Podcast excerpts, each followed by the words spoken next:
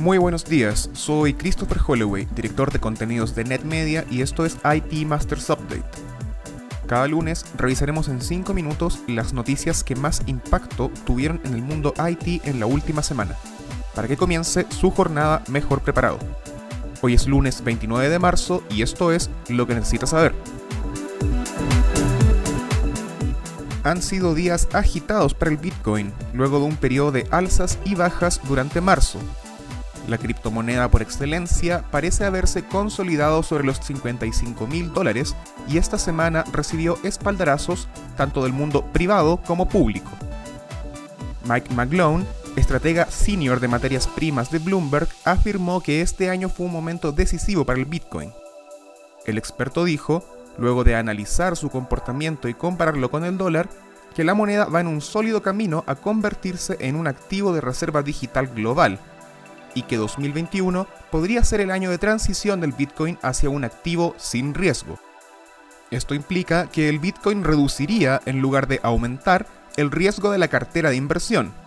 Esto se confirma con la noticia de que Morgan Stanley abrirá esta semana el acceso a fondos de Bitcoin para inversores de alto patrimonio. El primer banco de gran tamaño que asume esta política. China propuso también esta semana un set de reglas globales que regulen las monedas digitales. El objetivo, según refirió Mu Changchun, director general del Banco Popular de China, es permitir la interoperabilidad entre los bancos centrales de todo el mundo y facilitar a los reguladores el proceso de monitorear las transacciones.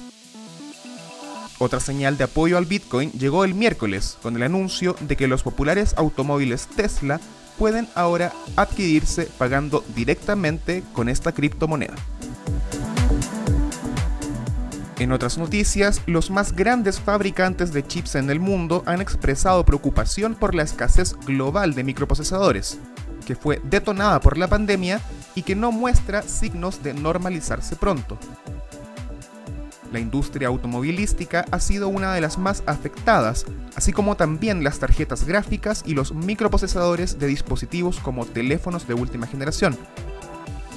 Los fabricantes han dicho que están trabajando arduamente para responder a la demanda, pero, según comentó Ko Dong-jin, uno de los directores generales de Samsung, es posible que recién en 2022 se pueda volver al volumen de producción necesario para restablecer la normalidad.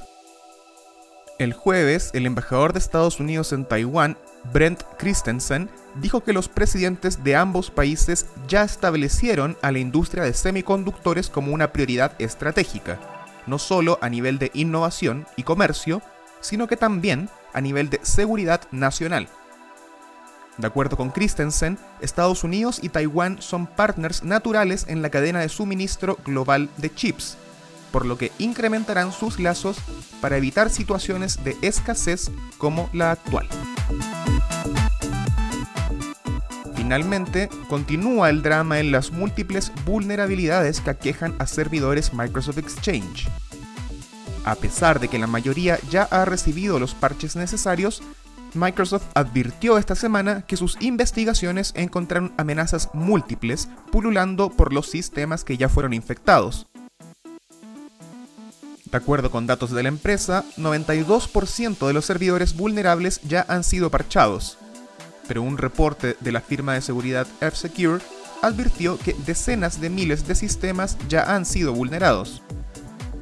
Microsoft indicó en su blog que parchar los sistemas no remueve necesariamente el acceso de los atacantes y que se esperan ataques de ransomware operados por humanos en un futuro.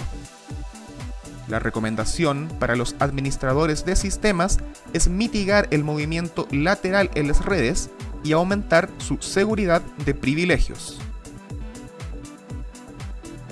Eso fue todo por esta semana. Les recordamos suscribirse a IT Masters Update en su servicio de noticias y podcast favorito. Nos encontramos en iTunes, Spotify y Stitcher. Hasta la próxima.